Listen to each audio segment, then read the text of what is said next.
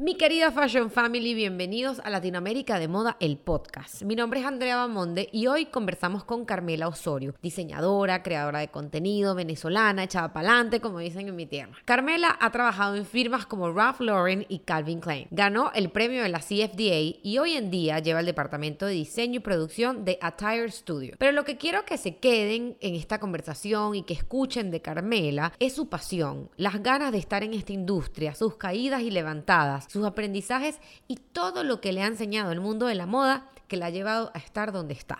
Los invito a escuchar mi conversación con Carmela Osorio en Latinoamérica de Moda. Latinoamérica de Moda es un espacio para entender lo que está pasando en la industria en nuestro continente. Diseñadores, editores, compradores, relacionistas públicos, influencers. Les traigo a todos aquellos que tienen que ver con la industria y tienen una historia que contar.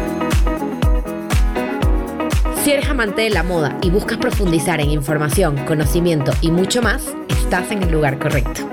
Bienvenidos a Latinoamérica de Moda.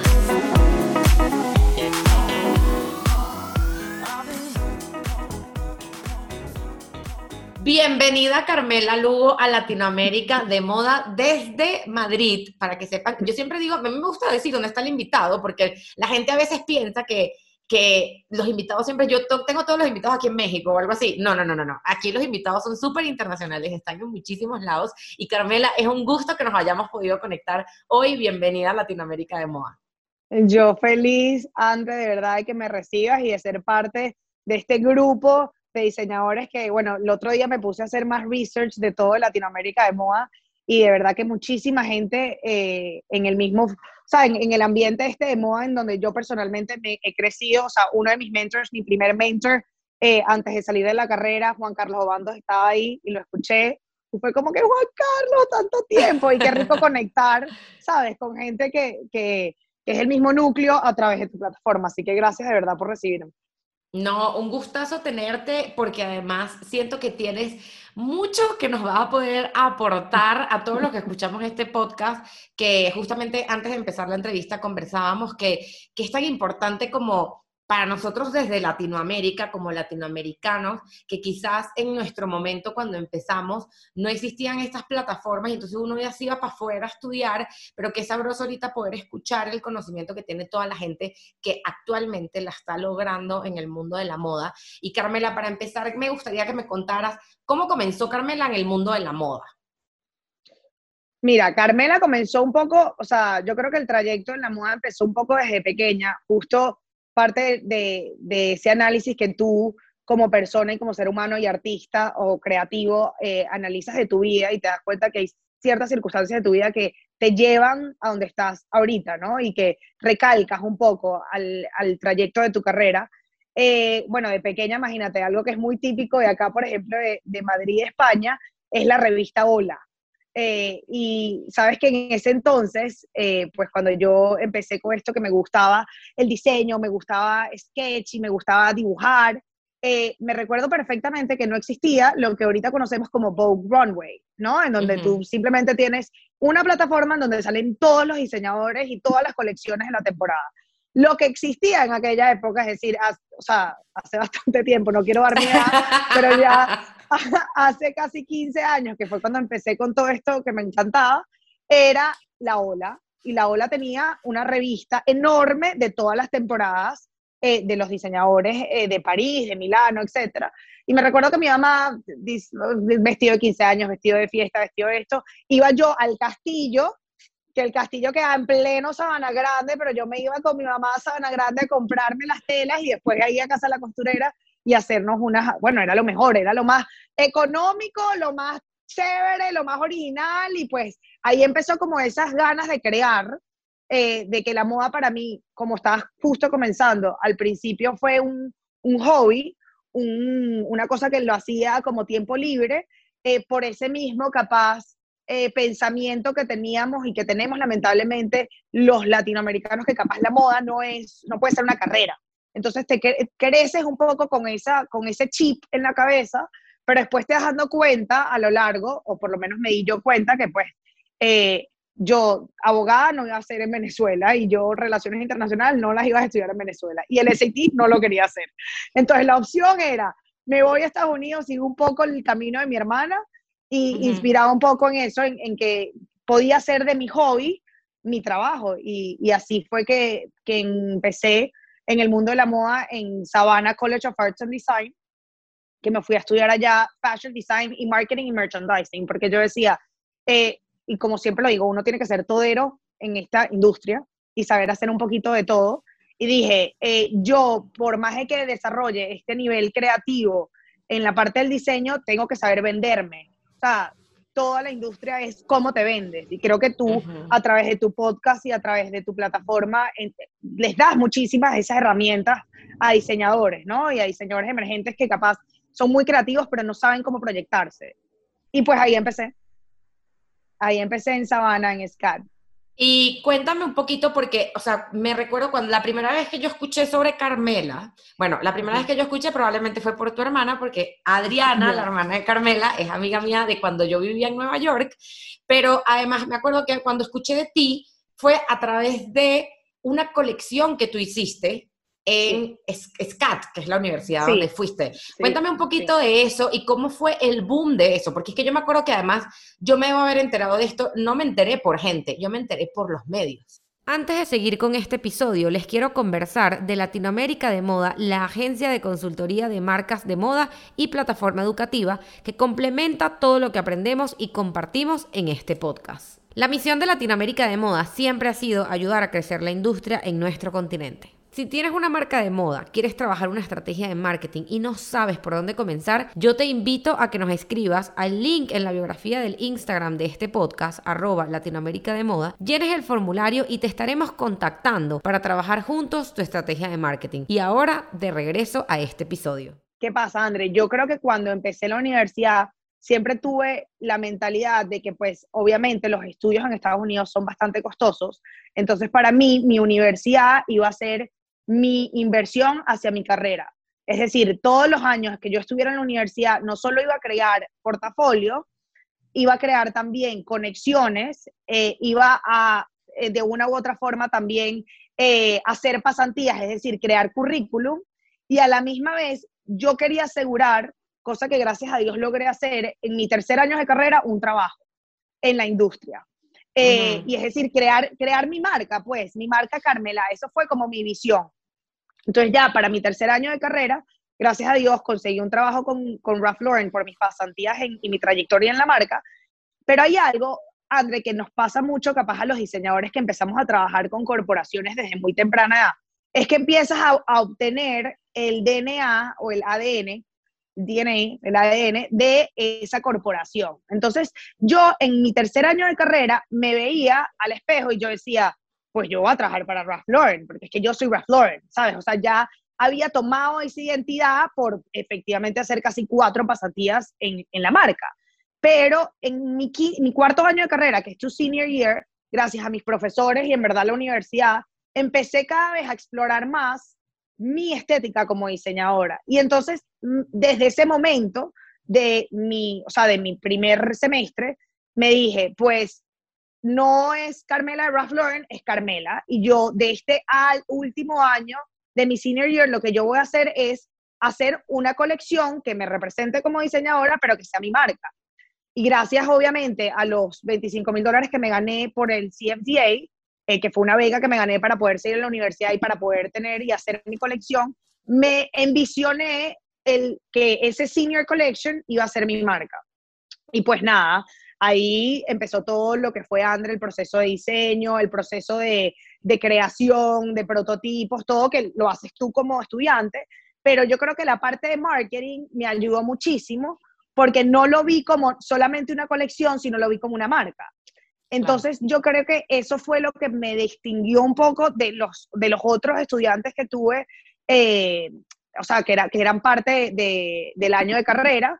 Y pues nada, una vez que salió esa colección, eh, gracias a Dios, o sea, que, que, fue como tu fashion show, el fashion show de SCAT, ahí justo en el fashion show, yo creo que también a veces es el momento indicado, a veces la persona indicada está ahí y tú ni siquiera lo sabes, ¿sabes? Si no te enteras como dos semanas después que de repente sale tu colección en Vogue, en Teen Vogue, en Elle, o sea, empezó a salir la colección en todos lados porque la universidad había obtenido muchísima prensa que viniera a SCAT, porque imagínate que habíamos traído a Vivian Westwood.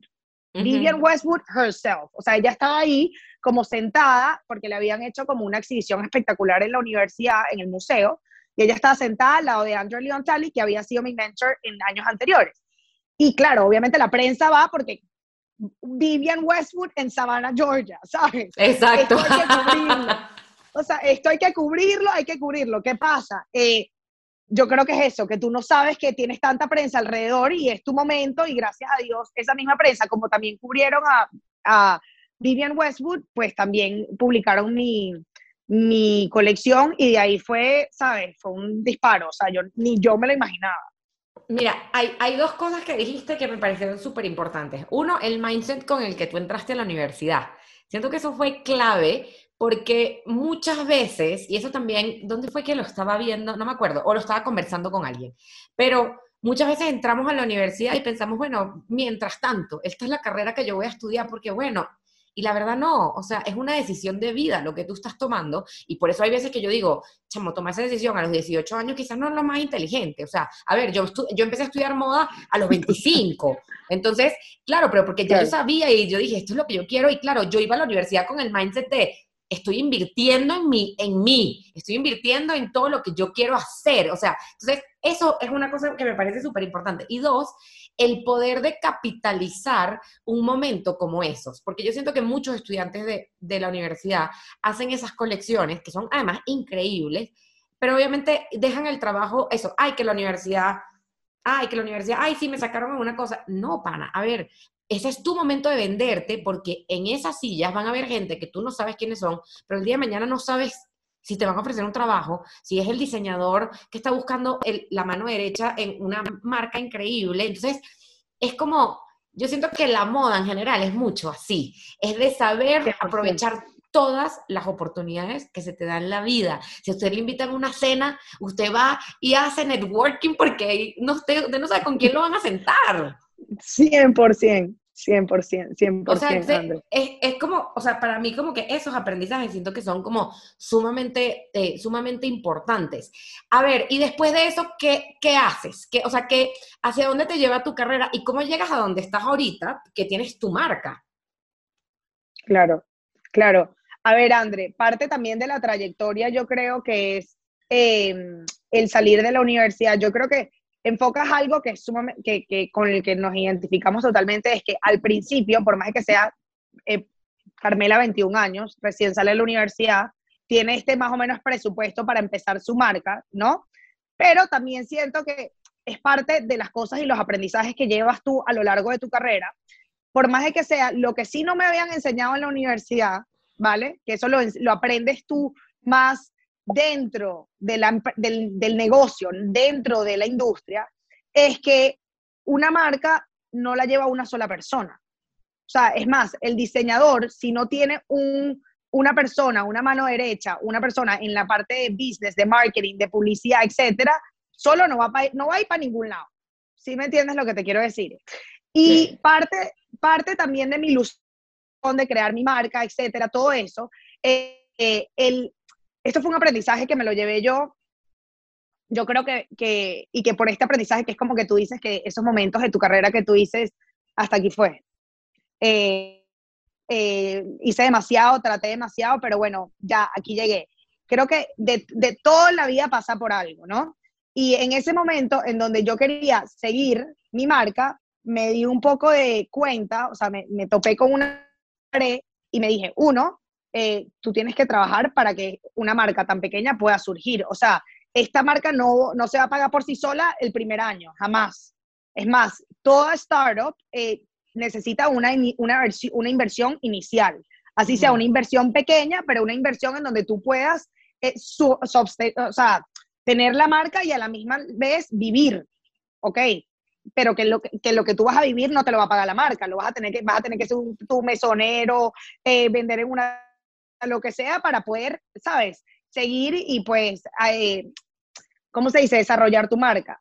Claro. Eso por una parte. Y dos, que yo no tenía el equipo a los 21 años para formar la marca que era Carmela. O sea, que tenía toda esta prensa y esta prensa, mira, me da risa, André, porque salí en todos lados y viajé por toda Latinoamérica y parecía que yo tenía como un atelier, ¿sabes? Y 10 personas detrás de mí ayudándome, trabajando para mí y era yo sola. Yo manejaba el social media, yo manejaba, yo me hacía las notas de prensa, era yo, mira, yo cuento en, en mis workshops, yo, André, hasta hacía los emails para enviarles a otras plataformas, es decir, otros medios de publicidad, es decir, Vogue, etcétera, porque ¿qué pasa? Salí también en Vogue México, que Aldo de Caní fue el que me tomó todas las fotos en Miami, en Panama Fashion Week, y para seguir teniendo artículos, yo agarraba y yo escribía, y esto te da risa porque estoy segura que tú recibiste muchísimos emails de otros diseñadores así. Yo escribía, hola, mi nombre es Doris Lugo, soy diseñador, no, Doris, eh, Doris, ni siquiera decía el apellido, soy asistente de Carmela Osorio Lugo, Doris es mi mamá, yo no tenía ningún asistente, pero yo agarraba un nombre como para meter la finta, ¿sabes? De que esta tiene un equipo, esta tiene un equipo de PR detrás de ella. Todo era montada. yo. Esta está montada, cero. Todo era yo bregando para poder seguir la marca, pero mira, me he dado cuenta, y el mejor ejemplo de darme cuenta de eso, ahorita que lo veo, ¿sabes? Viendo atrás y viendo estos años atrás en donde mi sueño era Carmela para arriba y ya, no trabajar para nadie me di cuenta a un amigo mío personal, que es Christopher John Rogers, CJR, él está súper ahorita pegadísimo en, en Nueva York, y Christopher empezó igual que yo. La diferencia de Christopher es que tenía dos amigos, dos amigos de él de la universidad que lo ayudaron, que los, cada uno trabajaba en su cosa. Uno trabajaba en Marc Jacobs, el otro trabajaba en DBS, ella trabajaba en una tienda, pero cuando llegaban a sus casas trabajaban en Christopher John Rogers. Si tú no tienes un equipo, y si tú no tienes gente que crea en ti, más allá de dinero, es muy difícil que tú salgas adelante por sí solo en una marca. Entonces yo lamentablemente en ese momento, cuando me di cuenta que ya no podía seguir haciendo solo porque tenía que comer, o sea, y tenía que literalmente crecer también y, darme esos golpes para darme cuenta que, bueno, te falta un poco de madurez para que tú empieces una marca a los 21 años sin equipo, eh, me comprometí y empecé a trabajar en Calvin Klein. Y que al final, yo creo que es lo que te digo, André, todas las experiencias en la vida eh, te sirven de algo y te hacen crecer y te hacen mejorar tanto profesional como personalmente. Eh, mi experiencia en Calvin Klein, sin esa experiencia y, tener en mi currículum el hecho de que yo trabajé tres años con Ralph Simmons en el área de denimwear, probablemente no me hubiese llevado a la oportunidad en la que estoy ahorita. Y que al final esta marca, tú la ves, y yo misma la veo ahora, 2021, eh, es, la misma marca del 2015 que Carmela lanzó y con la que, ¿sí me entiendes? lleva ese mismo, eh, esa misma sangre, esas mismas raíces, esos mismos eh, detalles únicos que hacen parte de lo que es mi esencia como diseñadora, ¿me entiendes? Entonces yo creo que todo pasa por algo en la vida eh, eso me llevó a esta oportunidad que estoy ahorita haciendo y que al final me está haciendo crecer muchísimo como profesional y como, y como persona, pero, pero que bueno, que si no hubiese cometido ese error de lanzarme eh, al agua sin saber nada, capaz no hubiese llegado a donde estoy ahorita. Claro, pero qué, qué bueno, es que siento que muchas veces nos enfocamos en, como dices tú, y qué cómico lo que cuentas con lo de la prensa, porque efectivamente muchísima gente hace eso. Y además hay otra cosa, nos pasa que vemos prensa, prensa, prensa y no sabemos lo que está pasando atrás.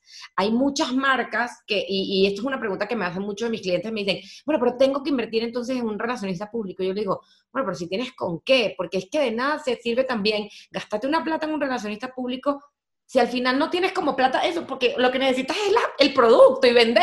O sea, no, no, o sea, si no estás generando ventas, ¿por qué le vas a invertir en un relacionamiento? Por crearte una imagen. O sea, hay muchas cosas que, o sea, que, que, vienen primero. Entonces, siento que, eh, entonces, claro, y si tienes que hacerlo tú, para, lo haces tú local. Yo siempre les digo eso primero a mis, a mis clientes, les digo, empieza haciéndolo tú, toca las puertas tú. No hay que pagarle ahorita a una persona, al menos hay que, claro, llega un momento en el que sí, uno tiene que crecer y también creo que le pasa a todas las marcas, justamente también hablábamos antes de comenzar, el equipo de Latinoamérica de moda del podcast, yo no sería nadie si yo no tuviera una mano que me ayudara, o sea, porque yo sola no puedo. Y entonces, y eso también, yo lo aprendí haciendo, porque obviamente llegó un momento en el que yo dije, chama, no puedo más, yo no puedo más, o sea, pero yo estoy, no, o me ocupo de esto, me ocupo de aquello, ¿qué es lo que vamos a hacer? Y ahí es cuando empieza a crecer, y, por lo menos el, equipo de Latinoamérica de Moda va creciendo, va creciendo muchísimo, porque sí es muy importante y eso es súper relevante. Te quisiera preguntar qué rol está jugando hoy en día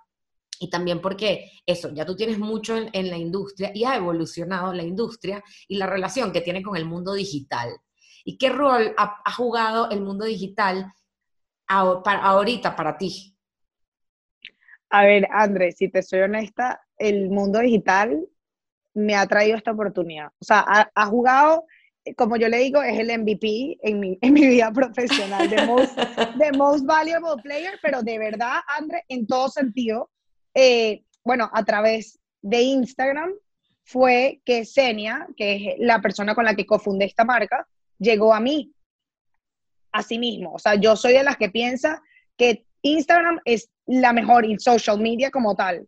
Pero claro, Instagram creo que es de todo el social media la que más frecuentamos todo el mundo, ¿no? Es la que más, es más visitada diariamente. Eh, sobre todo en el, mundo de la moda, por ejemplo. Eh, pero para mí Instagram no es solo un portafolio, que lo tienes que usar como un portafolio y lo tienes que usar como, una, como un canal de ventas, siendo tu diseñador también, ¿ok? Sino también, además de ser un portafolio un canal de ventas, es un canal de networking. Muy, muy heavy. Pero a otro nivel. Em, yo empecé, yo empecé con el social media y ojalá capaz le hubiese, hubiese entendido em, la importancia que tenía en el 2015 cuando empecé, mi cuando empecé con mi colección, porque probablemente me hubiese ayudado muchísimo más. Eh, pero ahorita, o sea, vamos a ver, cuatro años después, cuando lo empecé a utilizar para eso, para mostrar los talks, mi trabajo que hacía en Calvin Klein, etcétera, me llegó esta oportunidad que fue, o sea, un tocar la puerta de una de las em, Instagramers más famosas aquí en Europa, Senia Jones, en donde en el momento en que ella me toca la puerta, no, no sabía el no sabía el impacto y de verdad la fuerza que tienen influencers en la industria. Eh, cuando te digo fuerza, influencia, es que, o sea, de verdad, si es una, si es una persona, como es en el caso de Senia, que le llega a la gente, eso se traduce en ventas inmediatas. Y en que no solo tienes ventas, sino que también eh, tienes reconocimiento y también, además de reconocimiento, creo que es la gente cree en el producto que tú estás haciendo, ¿sabes? O sea, ella, además de ser una imagen, ella también es una voz, ¿sí me entiendes? Ella también es, o sea, ella, ella como tal es una marca, ¿sí me entiendes? Entonces, yo eso no lo conocía, yo ese mundo del, del Instagram, de influencers, etcétera, en, si te soy honesta, en el área del diseño, capaz no es el mejor visto, ¿sí me entiendes? Por lo menos por los diseñadores los diseñadores, o sea, hasta el sol de hoy existe como una, como un battle, ¿sí me entiendes? Entre eh, la marca del influencer y la marca del diseño. Dices como que, ah, porque es influencer. Como que lo toman un poco, eh, le pierden un poco, ¿sí me entiendes? El respeto que debería tener. Y así es, así era yo. Hasta el momento en el que ella, pues, me escribe por Instagram y me dice, mira, tengo un proyecto eh, que quiero empezar y pues me han hablado muchísimo de ti, sé tu trayectoria en Calvin Klein, ven a París un fin de semana, nos conocemos y vemos qué tal. Y apenas la conocí, eh, o sea, fue inmediato, sabíamos que era como el equipo perfecto en el sentido de que yo iba a ser cabeza tanto de diseño como de producción, porque son partes del conocimiento que ella completamente desconoce, y pues que ella iba a ser la cabeza de lo que es marketing, imagen y ventas. Eh, que era lo que yo necesitaba, pues. O sea, como que cada una nos necesitamos la una a la otra.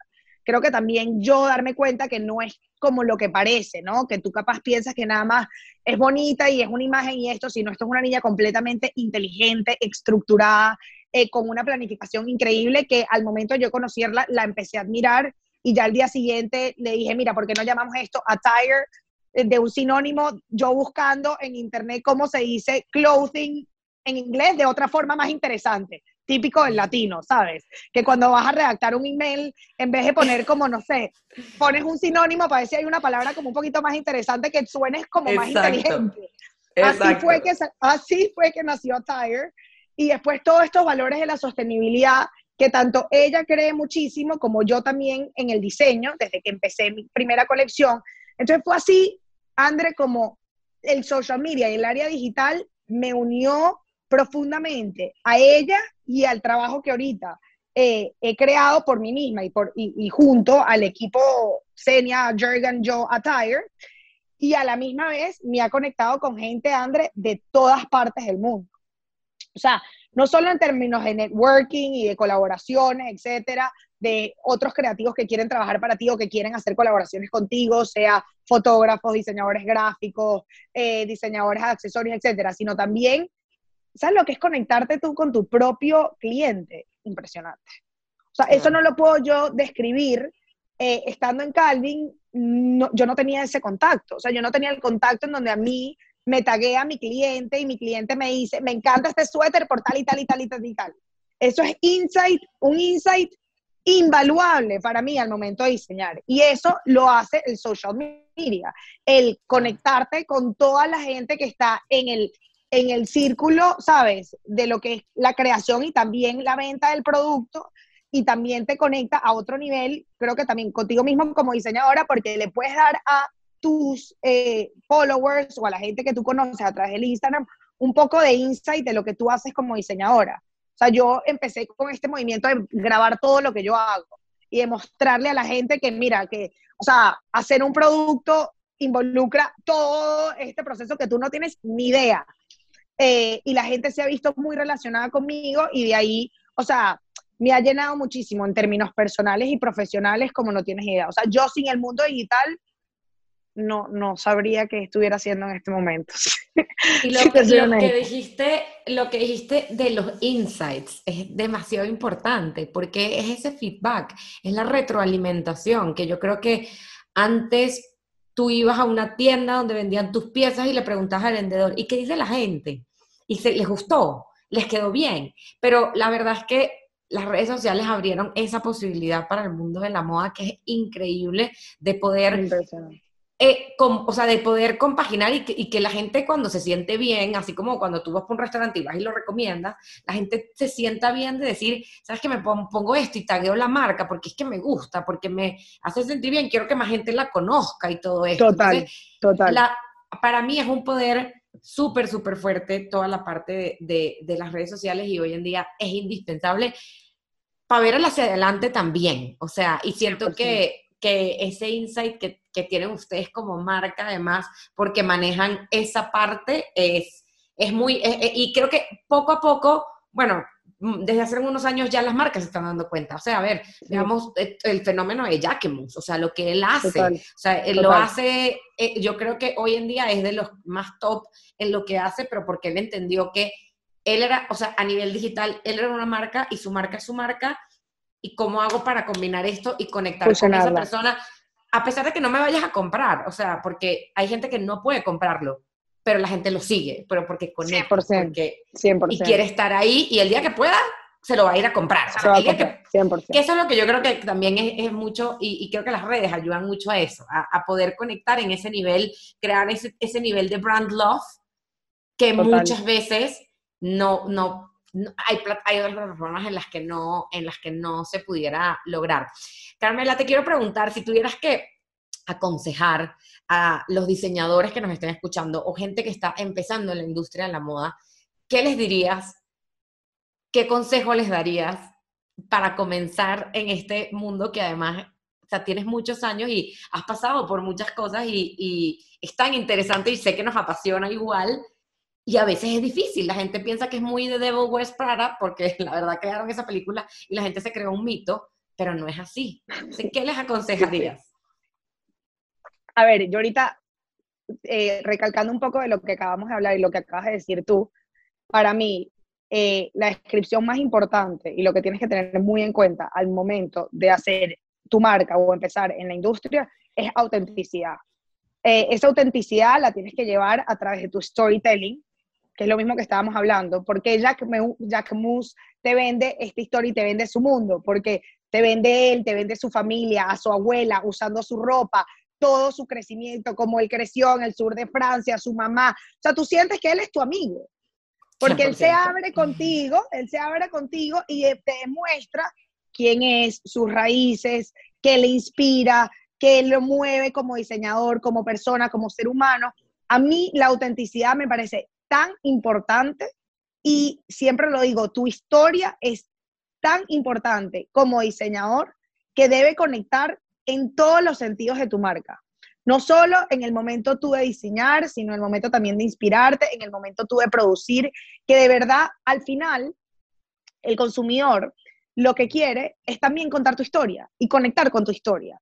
A ver, cuando tú, tú misma lo dijiste, cuando, tú, cuando la gente ahorita compra algo, ya la gente no compra el producto, ya la gente compra todo el storytelling que rodea a ese producto. ¿Por qué? Porque al final ellos no solo son tus clientes, sino son tus voceros. Entonces, cuando te compran esa chaqueta, dicen, no, es que esta chaqueta la diseñó una venezolana que está en tal y se inspiró en su mamá que trabajaba en Corbanca, en Chacao, y veía las chaquetas de, ¿sabes? Es todo lo que rodea a ti como diseñador. Entonces, para mí, ese es lo que yo llamo tu competitive advantage o tu ventaja competitiva con cualquier persona que tienes alrededor, porque además de lo que tú dices, que esta es una industria que refleja muchísimo ese, ese mito de Devil's World Prada y que todo el mundo es competitivo y tal, no sé qué, es verdad, o sea, eso, hay parte de eso, de esa historia que es correcta. O sea, es una industria difícil, es verdad, es una industria un poco tóxica en ciertas partes, estoy totalmente de acuerdo, pero yo creo que también hay formas de diferenciarte en donde no tienes que recalcar y no tienes que ir a ese lado de la industria, sino que tú haciéndolo diferente en el comienzo, puedes, ¿sabes?, mostrar otro, otro lado, ¿no? Que es, por ejemplo, que también a través de la industria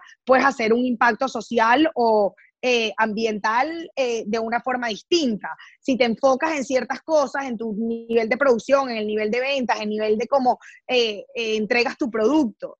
La moda también puede ser una voz para una comunidad que ha sido ignorada, que no es una comunidad que ya la gente no hace artesanal, o sea, eh, productos artesanales, entonces le das también eh, un poco de ese, de ese reconocimiento a esa tribu o a ese, o a ese, qué sé yo, a esas eh, personas que se identifican o comunidades que se identifican contigo y con tu cultura.